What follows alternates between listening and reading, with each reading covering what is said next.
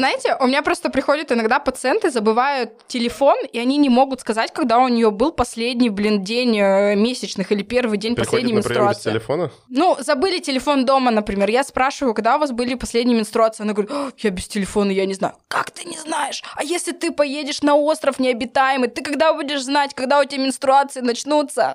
Это же ужас!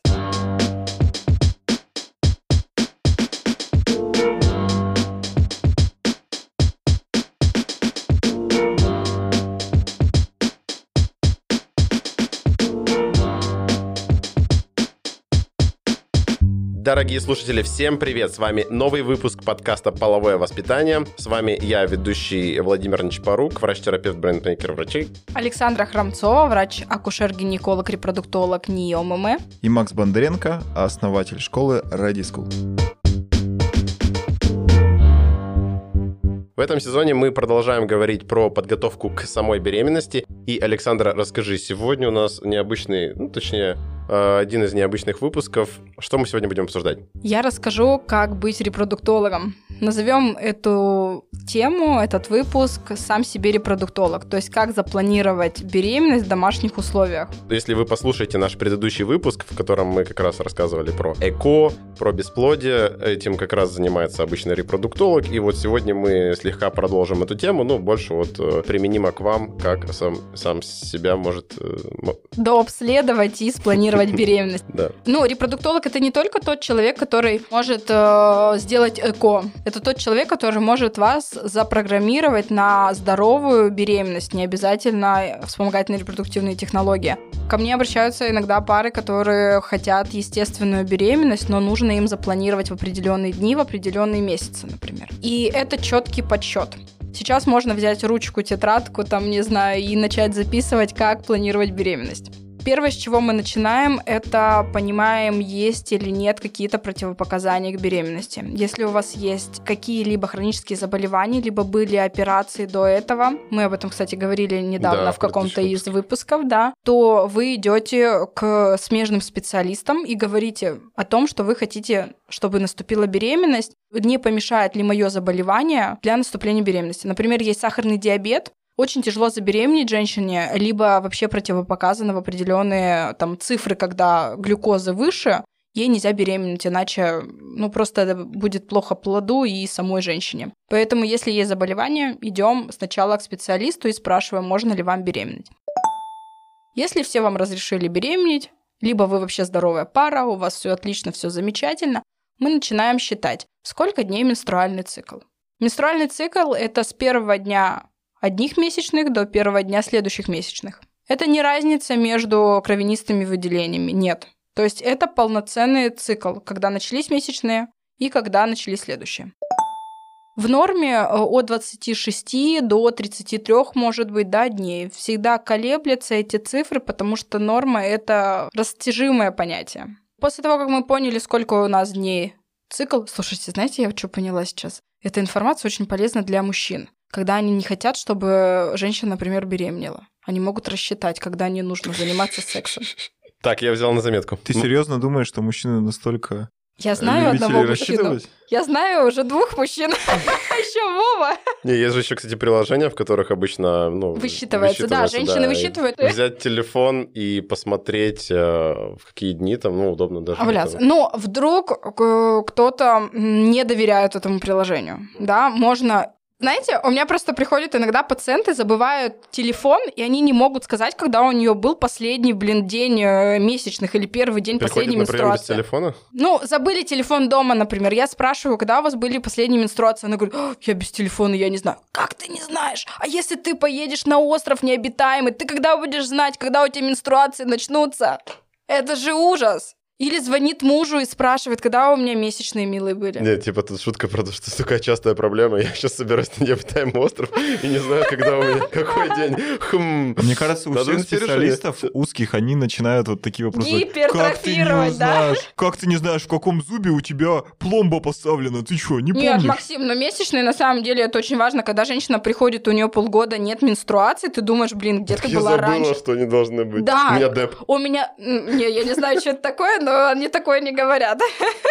Это шутка там... Но кто знает, тот поймет. Я не понимаю, в чем, честно. Не, ну, коротко, да, чтобы у нас не было супер не, не раскодированных шуток.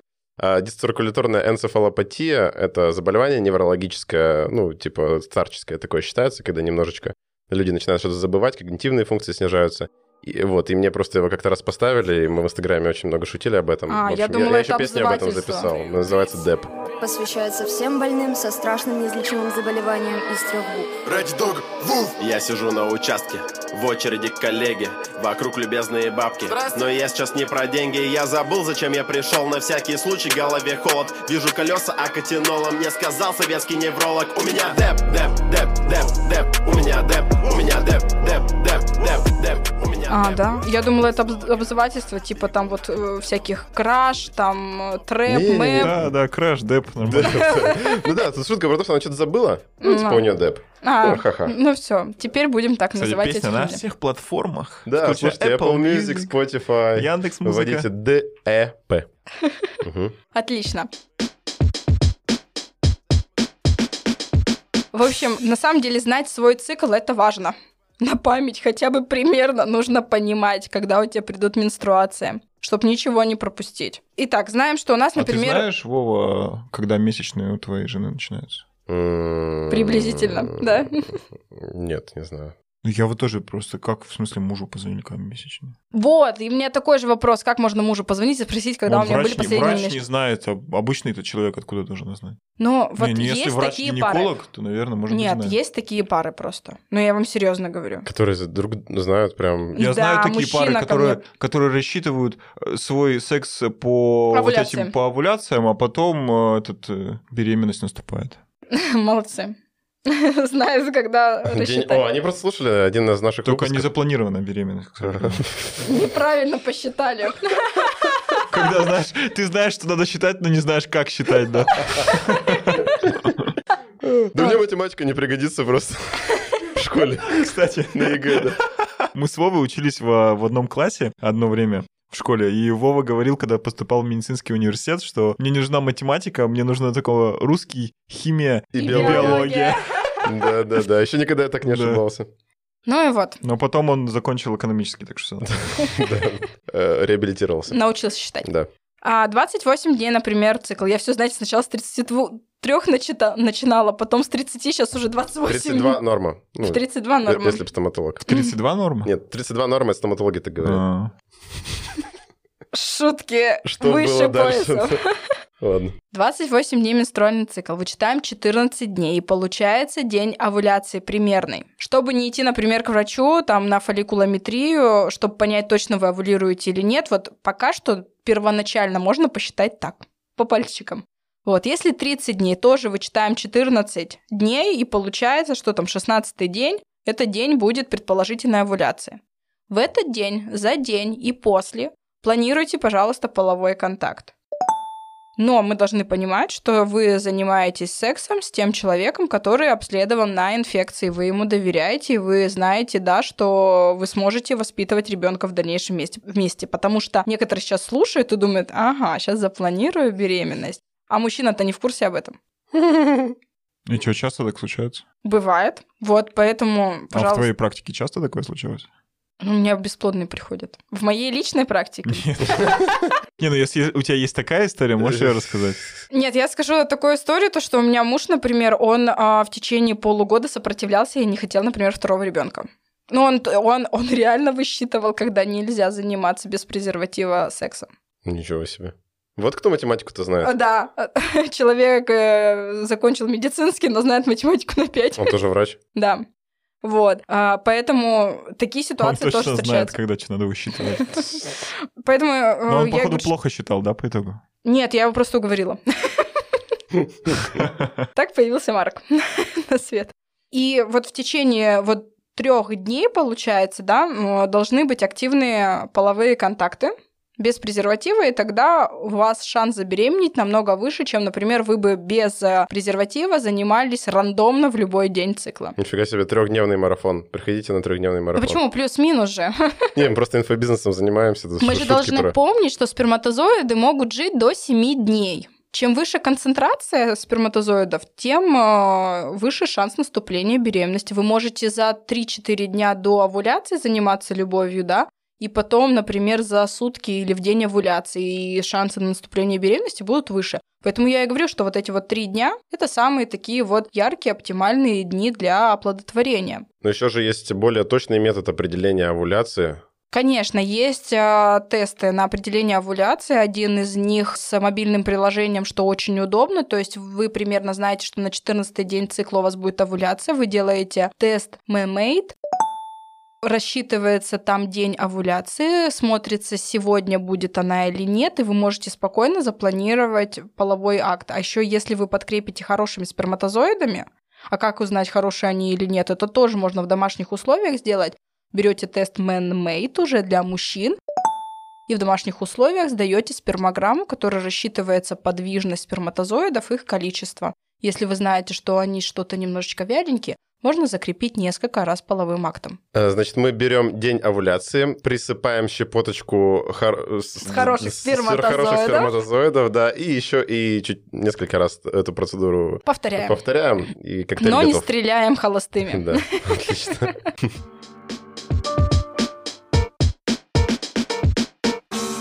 Когда узнаем о том, что беременность наступила? То есть примерно э, в день, когда должны наступить следующие менструации, можно сдать кровь на ХГЧ, это самый точный метод. То есть это бета-ХГЧ, содержание в крови. Либо мочевой тест придет тоже на помощь. Э, не всегда он бывает э, положительным искренне, так сказать. То есть есть ложноположительные и ложноотрицательные тесты. Поэтому самый точный все-таки это сдать кровь. Предполагаемый первый день месячных. Но бывают тесты, которые можно за 5 дней до наступления менструации. Э, есть более точные вот такие тесты. То есть тоже возможно сдать заранее и узнать, наступила беременность или нет. Мы как репродуктологи назначаем женщинам после овуляции препараты прогестероном. Это либо таблетированные, есть а, внутримышечные инъекции, подкожные, вагинальные формы, да, а, через рот, который ПРОС называются таблетки. Э, их мы назначаем для того, чтобы беременность точно сохранить. Есть женщины с анамнезом, например, привычное невынашивание, когда беременность наступает, но мы должны заранее подкрепить эту беременность прогестероном. И, выкидыш, да, потом привычное да, да. невынашивание? А как называются эти препараты? Я не помню, моя жена принимала такие или нет? Ну, сейчас мы назовем, сейчас женщины начнут скупать эти препараты. Да. этот- Не, мы, кстати, в том выпуске говорили, Ну, просто выпуске- на основе да, прогестерона. На основе да, да. прогестерона. Торговые названия бывают разные. Ну, я перечислю, я думаю, ничего страшного нет. Главное, девушки, не назначайте их сами себе. Просто так таблетки никто не пьет и не ставит никуда, потому что есть четкие Это вам не показания. фолиевая кислота. Да, это не вам не Это- фолиевая кислота. Это знаешь, как этот э, в рекламных новостях. Не является лекарственным средством. Не, это лекарственное средство. То есть там, например, дюфастон, утрожестан, проджесан, там, например, да, крайнон, гель там во влагалище. Вот. То есть, Дифастон, по-моему. ну, это самый... Дорогущая херня. Ну, на самом деле, это еще не так дорого. И не херня.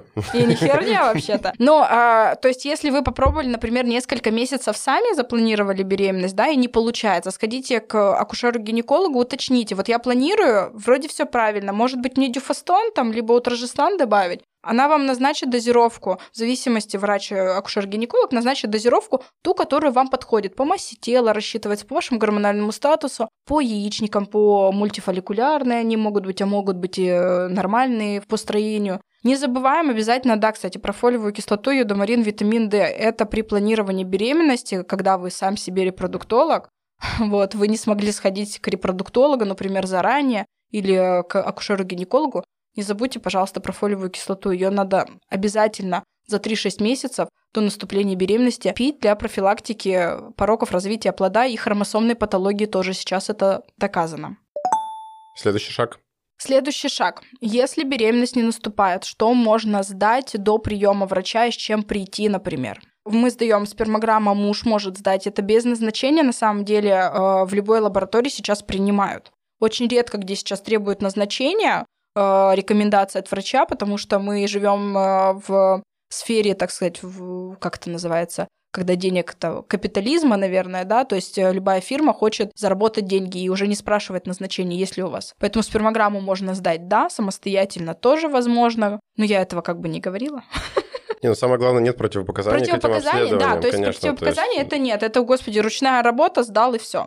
Женщина что может дать? Антимюллеров гормон – это э, количество фолликулов, по сути, да, то есть э, отражает ваше количество фолликулов. Запас, Запас или текущий? яйцеклеток. Запас яйцеклеток, Ага. да. Но и мы по этому АМГ можем все-таки оценить, сколько сейчас примерно фолликулов. То есть я иногда, у меня женщина приходит с антимюллеровым гормоном, например, 10. Я знаю, что это точно будут мультифолликулярные яичники. Что у нее в каждом яичнике будет по 10 штук, например.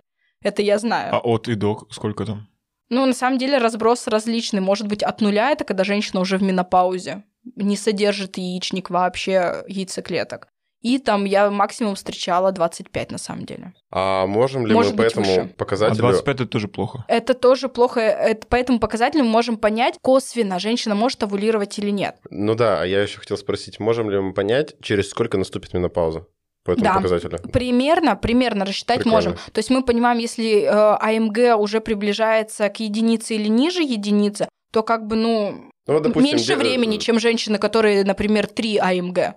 Антимюллеров гормон, если троечка, например, да, то можно спокойно планировать естественную беременность. А если ты видишь, что у тебя единица антимюллеров гормон, Мгм, то и уже не и факт. есть сопутствующая какая-то еще патология, там, например, у мужа спермоглорама не ахти какая, то лучше, конечно, идти, например, на ЭКО, а не планировать дальше самостоятельно беременность. Хотя есть люди, которые отказываются от ВРТ и говорят, нет, мы будем сами. Но мы рекомендуем, потому что это, ну, технология да, а, уже Мы рекомендуем то, что э, может привести к здоровому ребенку, так сказать. А еще смотри, Не, такой подождите, вопрос. значит рекомендуем, если они, ну, как бы, Если есть э, показания, Не, ну, чтобы не боялись, типа, что это нормальная тема. ЭКО это не, не, ну, страшно. Не, типа, не бояться и рекомендуем, это же немножко две разные вещи. Если есть показания, мы рекомендуем. Ну да, да, конечно. Мы же не говорим все на Ну ко. да, да, конечно. Ну, вот я Нет. про это имею. Да, Не-не-не, да, нет, нет. ни в коем случае. То есть каждой паре э, индивидуальный Да, то подход. есть если вам как бы Если есть показано, то, да, показания, не бойтесь этого. Вы хотите ребенка, идите на любые, так сказать, э, процедуры, которые в рамках закона.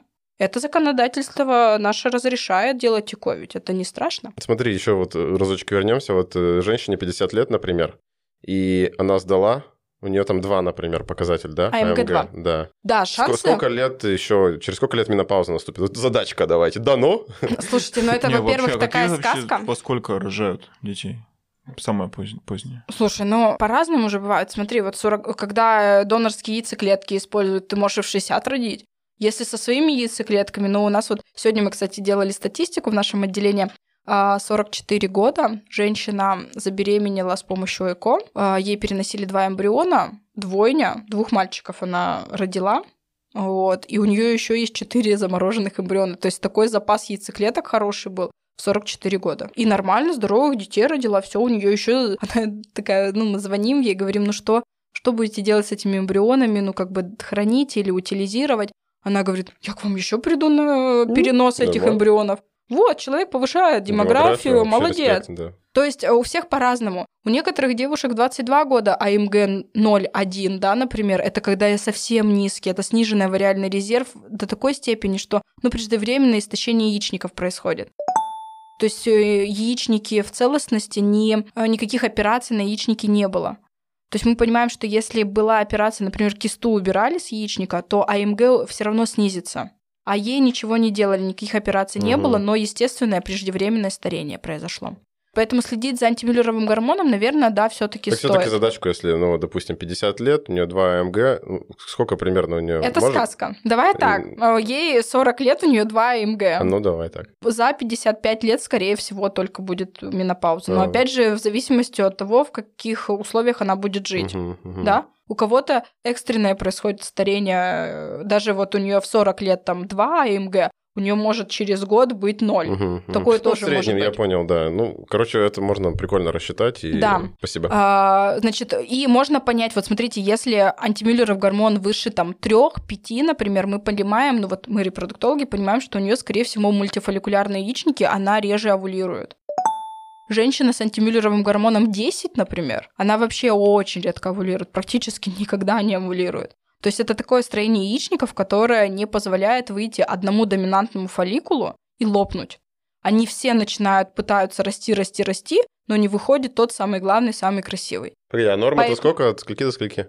Ну вот э, Идеальное вот и- количество идеальное от, наверное, где-то трех до одного и двух.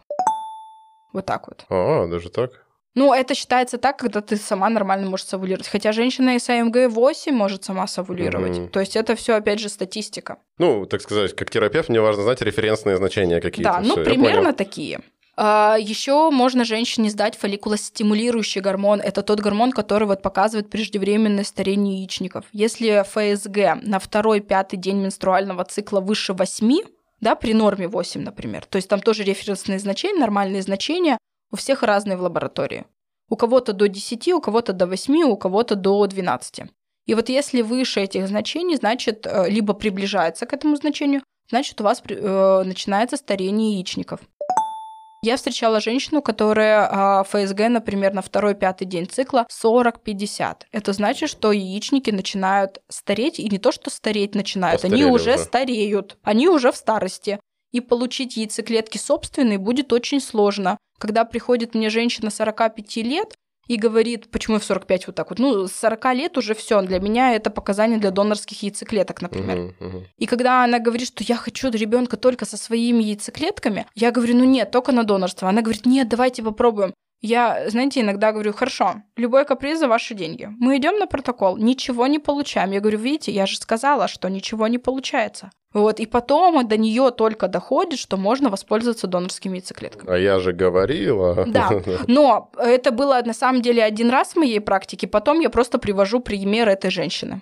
Хороший кейс. Потому что э, постоянно женщин вот так вот э, для стимулировать просто так деньги вынимать из них я не собираюсь. Я врач. Я хочу, чтобы был результат, а не просто выкачка денег. Значит, фолликулостимулирующий гормон сдаем и смотрим на него. Можно сдать пролактин. Это тот гормон стресса, который показывает, есть ли у вас изменения в гормональной системе. То есть, если пролактин высокий, значит, у вас ну, стресс-реакция в организме Беременность высокая. невозможна при Беременность возможно, но она может сорваться. Либо будет только биохимическая, либо регрессы выкидыши, либо вообще реально не наступит. Поэтому, если пролактин высокий, то мы идем к акушеру-гинекологу и к эндокринологу.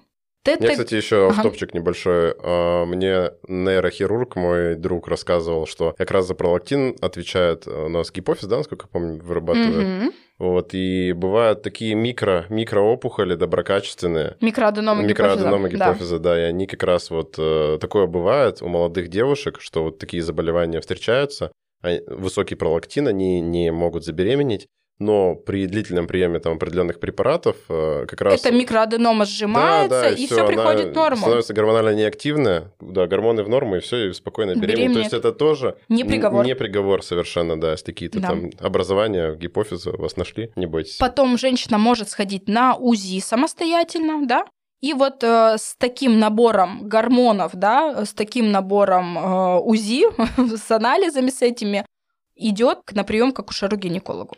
В некоторых случаях, да, чтобы не тратить время, опять же, свое и врача, можно сдать, конечно, ТТГ, тиреотропный гормон. Щитовидная железа, особенно в тех районах, которые далеко от моря. Потому что у нас щитовидная железа, она страдает. При высоких цифрах ТТГ у нас беременность может не наступить, опять же, либо уйти в регрессы выкидыши. И чтобы профилактировать, можно заранее сдать и, опять же, прийти с этими гормонами на прием.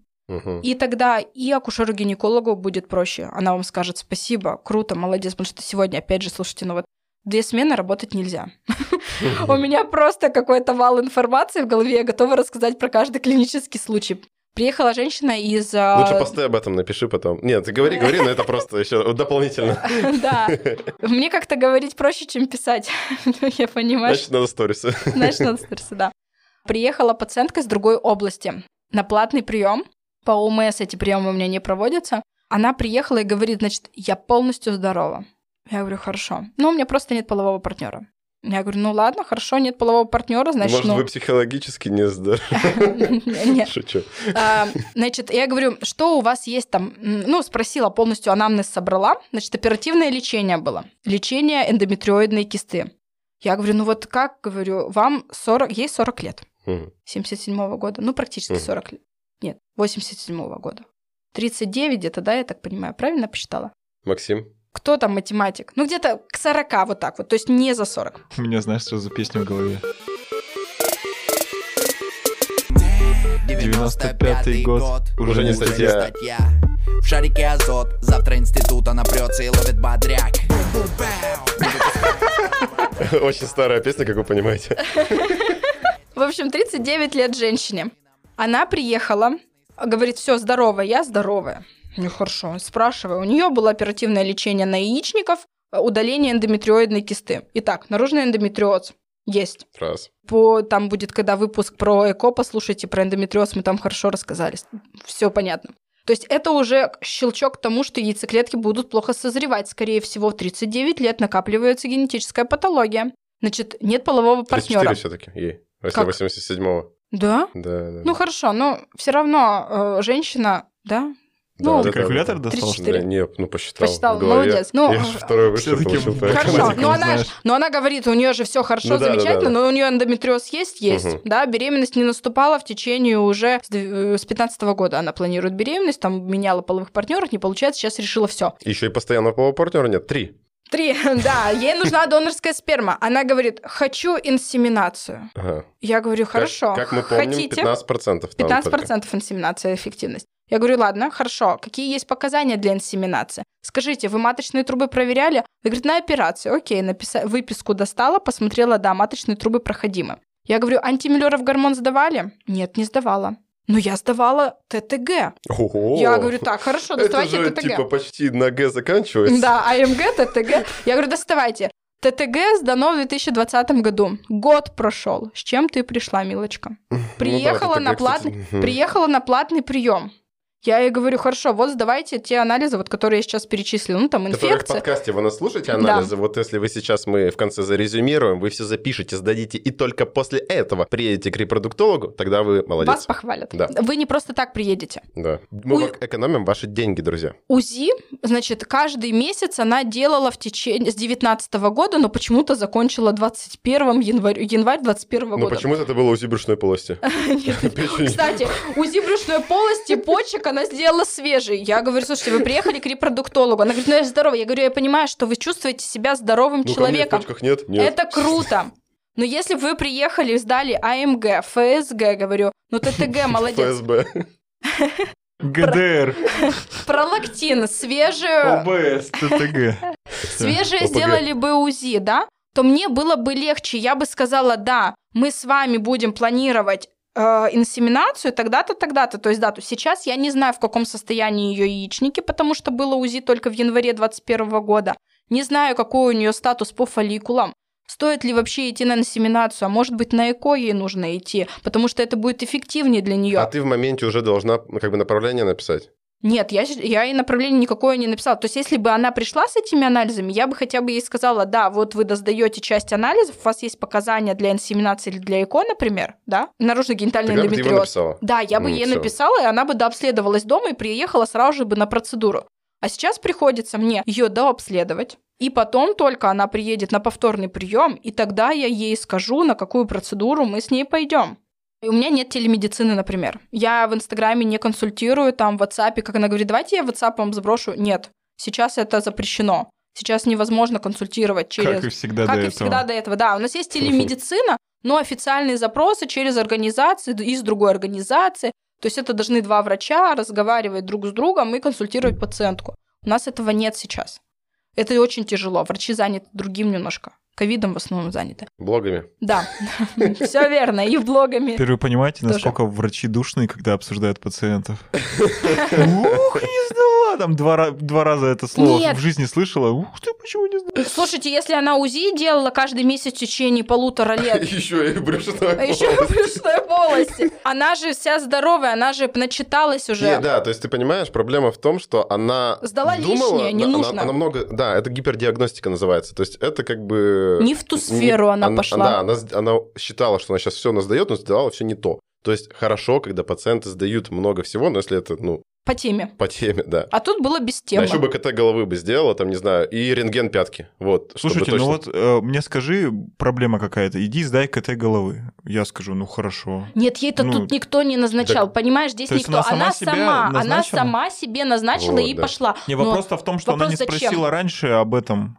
у профильных специалистов. Ну да. Ну, она мне сказала, что она не доверяет в той области врачам. Я говорю, ну отлично, тогда она, но она мне говорит, а давайте. тебе она доверяет? Ну, видимо, да, раз приехала. А все потому, что ты ведешь медицинский блог. Потому что половое воспитание подкаст ты ведешь. Вот Наверно. послушал, так- Поднимаем личный бренд. Да. Александра Хромцова, записывайтесь на прием. В общем, вопрос был в том еще, почему женщина, например, не сдала то, что необходимо по скринингу.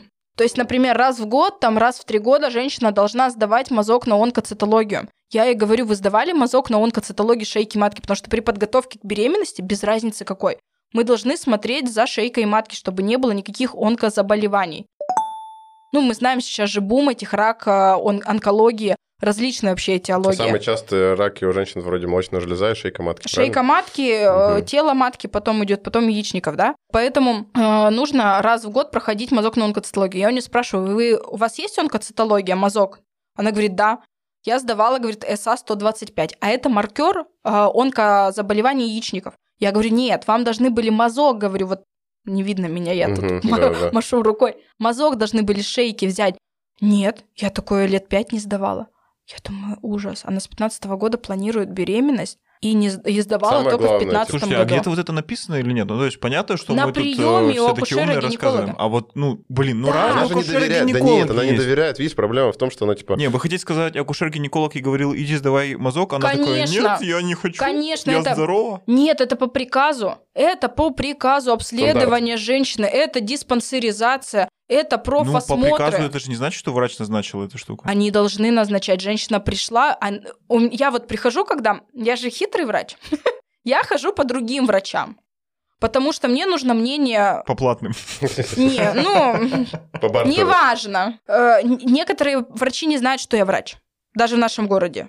Я специально это делаю. Я прихожу, и э, чтобы мы, глаз не замылился. То есть у нас в институте, я хожу и к нашим врачам тоже, но иногда получается так, что, например, возле дома в частную клинику забежал и сдать тот же самый мазок, там кровь, ну, ну проще, чем ехать, э, например, куда-то. Я не говорю, что я врач, и смотрю, соблюдается ли приказ, тот, который есть, соблюдаются ли клинические Ну, рекомендации кстати, или такой нет. И агент. очень часто, да, А как же, враче- а как же врачебная это? Этика. но я потом-то Это врачебная вскрываю... хитрость Нет, называется. я, же, я же потом скрываю свои карты. То есть, и я смотрю, очень часто, и это классно, врачи спрашивают, акушеры-гинекологи, когда вы в последний раз давали мазок на онкоцитологию? И тут я достаю телефон, открываю Фотку врача галерею, отправляю в ФСБ. Селфи. галерею, и у меня последний свой мазок на онкоцитологию всегда в галерее, и я показываю. Поэтому- Храните анализы на телефоне. А У меня только скрины из Инстаграма.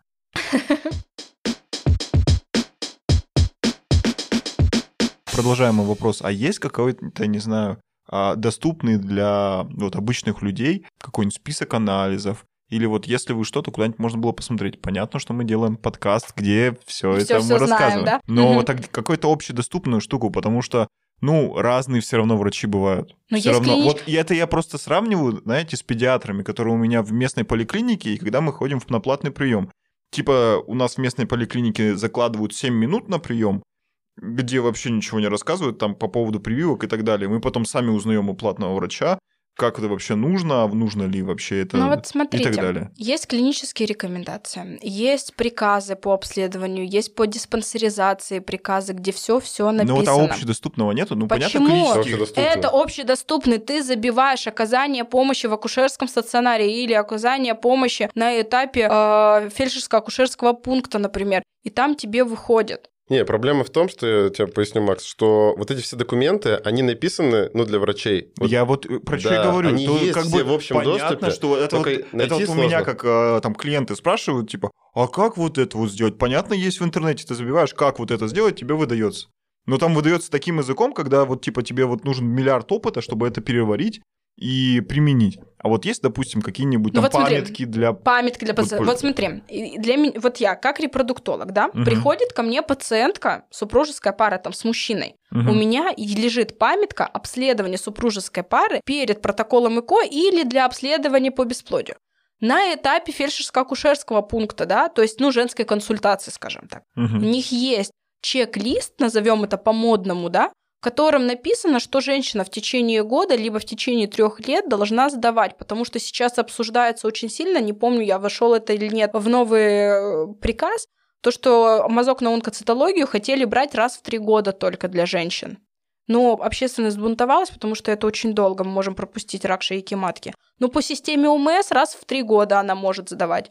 А для себя она может платно еще... Ну, опять же, этот чек-лист, он у врача на приеме. На, вра- у врача Да. на приеме, и то, что она может сдать бесплатно. А есть, например, там, не знаю, сайт там Ми- Министерства здравоохранения, где написано вот там чек-лист вот по этой штуке? Ну нет, там есть памятки для пациентов по разным э, заболеваниям, то есть, по идее, наверное, можно что-то найти. Но опять же, вот смотри, у нас по акушерству и гинекологии, вот, клинические рекомендации, страничка, памятка для пациентов. Тун-тун-тун, все написано. Короче, нужно что, просто... что, что еще раз? Памятка для пациентов. Да, предгравидарная подготовка, клинический протокол. Открываем страницу 42, и тут написано памятка для пациентов. Ну, и то есть тут им написано. нужно набрать э, вот название клинический по- протокол памятка для пациентов Ну, и к должна, по примеру. идее, в интернете выдать Да. что-нибудь. Что-нибудь, да, Не, выдаст. она точно есть в интернете, вот эта штука стопудово. Это Просто... Как она называется еще раз? Да. Вот тут предгравидарная подготовка. Здесь не по обследованию точному, да, здесь написано, что пациенту назначается для э, до обследования, и что должно было сделано. Просто я к чему это говорю? Многие же у нас э, пациенты, как вот, ищут же эту информацию. То есть они же не дурачки, они знают, что в Гугле есть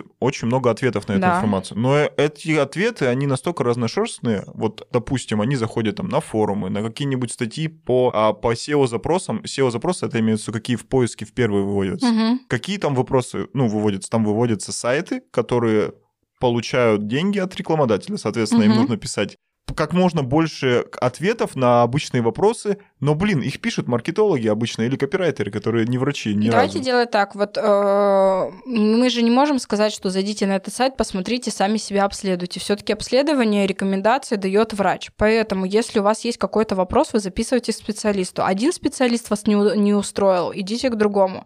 Потому что мы каждый год, там, например, каждые полгода где-то обучаемся, дополнительно выходят приказы, э, поправки, и, например, месяц назад могли назначать одно обследование, через две недели вышло, вышел другой приказ, и другой врач будет назначать уже другие тебе обследования. Такое тоже возможно. Еще главное понять, Сроки чтобы меняться врач-то не будут. устроил. Ну, типа, это же такое понятие эфемерное.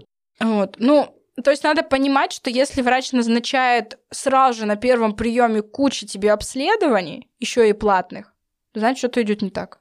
Ну, не может быть такого. Значит, ты находишься в платной клинике. Нет, давайте, Возможно. знаете, еще мы просто так... э, идея у меня возникла, что, Саша, нужно сделать тебе чек-лист авторский. Вот по вот Наверное, этой да. вот теме.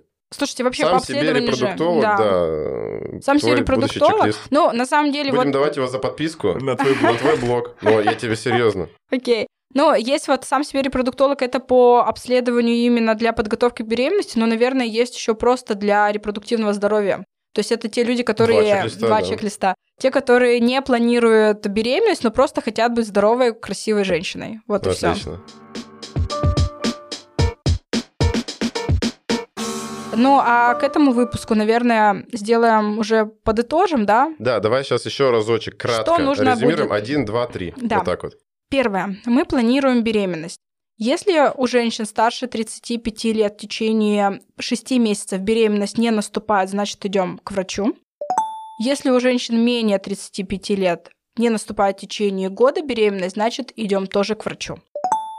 Спокойно дома вы можете сдать э, тест на овуляцию сделать, тесты на беременность мочевые. И сейчас появился очень крутой лайфхак MainMate, э, тест для фер- определения фертильности по спермограмме для мужчин.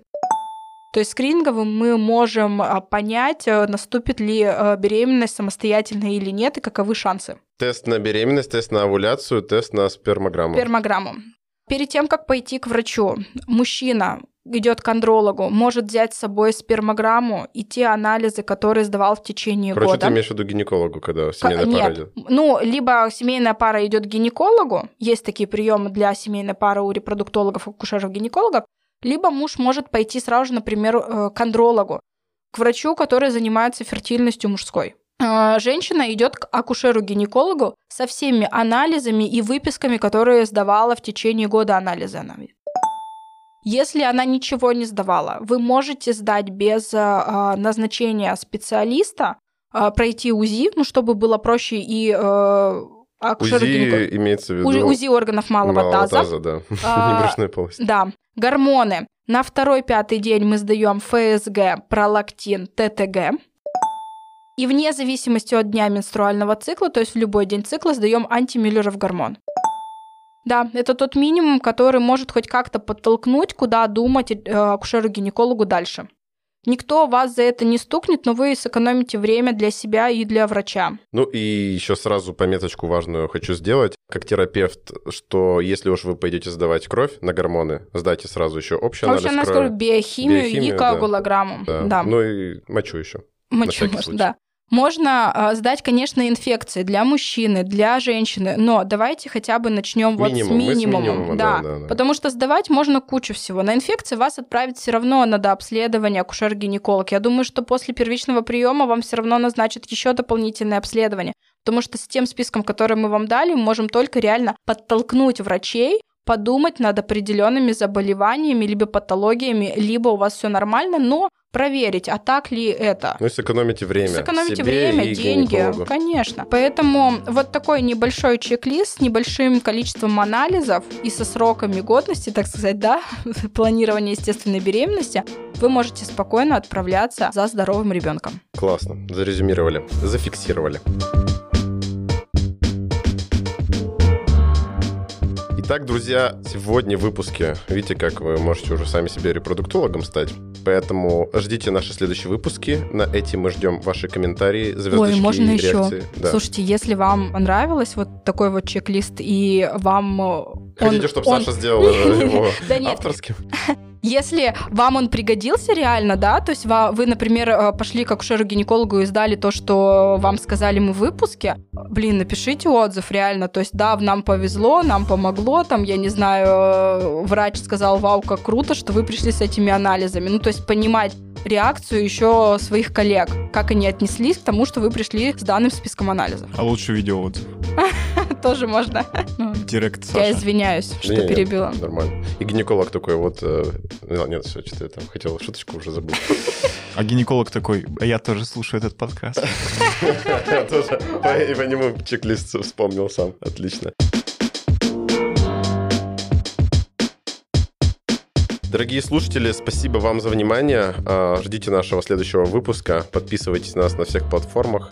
А, Ставьте нам а, звездочки. Хочу сказать реакции всегда, я просто блогер немножко. Вот, пишите нам комментарии, что вам понравилось сегодня, что не понравилось. Надеюсь, все понравилось. И с вами были мы, Владимир Нечпорук, Александра Харамцова и Максим Бондаренко. Пока-пока. Пока-пока.